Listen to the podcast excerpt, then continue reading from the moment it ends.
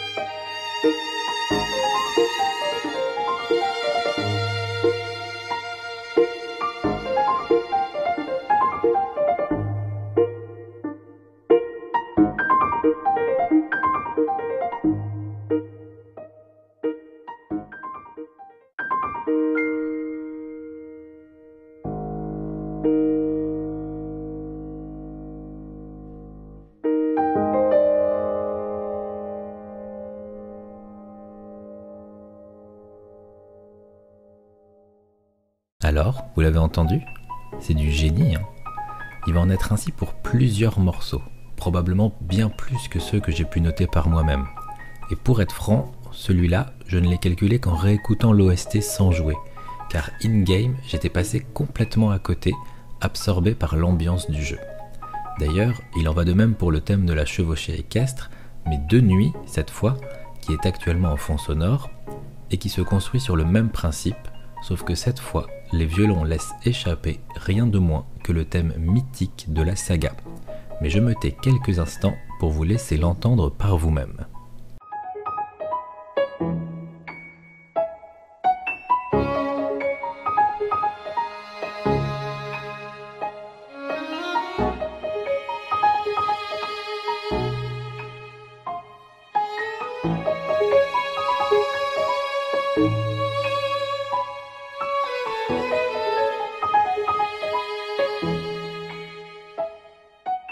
BO, le jeu joue littéralement avec nous, alors qu'inversement, une des particularités des jeux Zelda, c'était justement de nous faire jouer avec les musiques en leur donnant un rôle majeur dans le gameplay.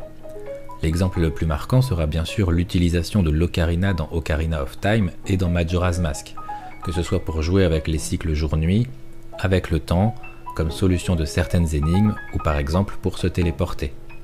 Ce même système de téléportation que l'on avait avec l'utilisation d'une flûte cette fois dans le tout premier Zelda.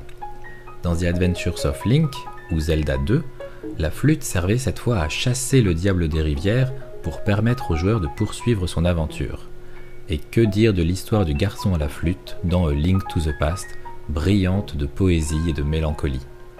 Link's Awakening ne sera pas en reste, avec les instruments qui sont cette fois directement les récompenses des donjons, afin de réveiller le poisson rêve.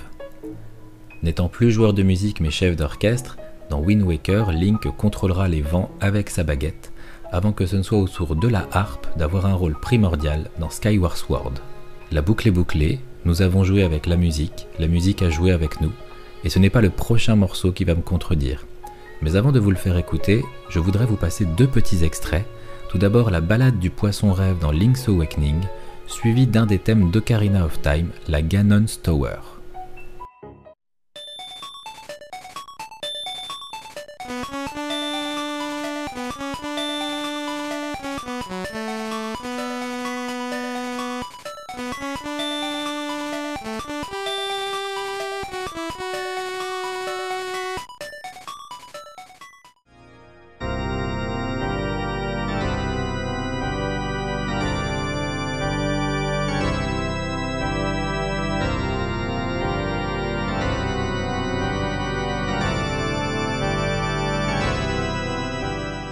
C'est bon?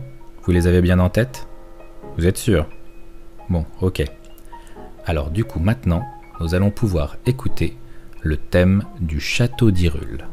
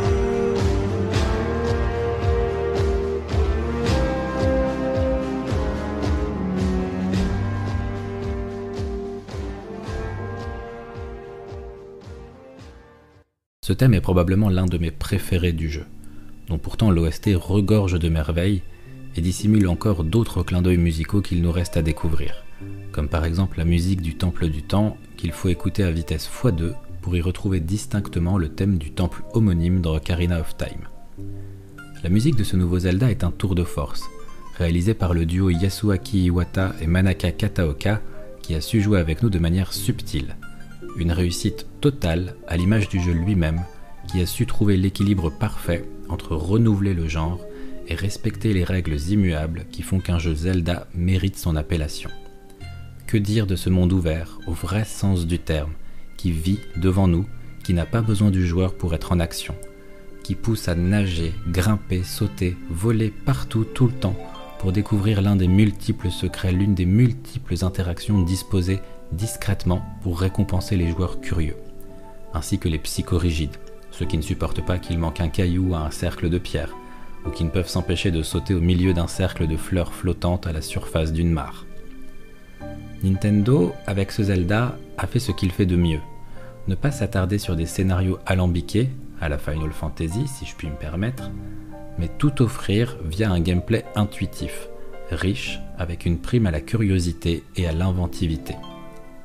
Voilà, c'est sur cette déclaration de fanboy, je l'avoue, que se termine ce podcast. Je vous laisse donc avec Cass et son accordéon pour conclure comme il se doit cet épisode consacré à The Legend of Zelda Breath of the Wild, et je vous dis à bientôt pour un nouvel épisode.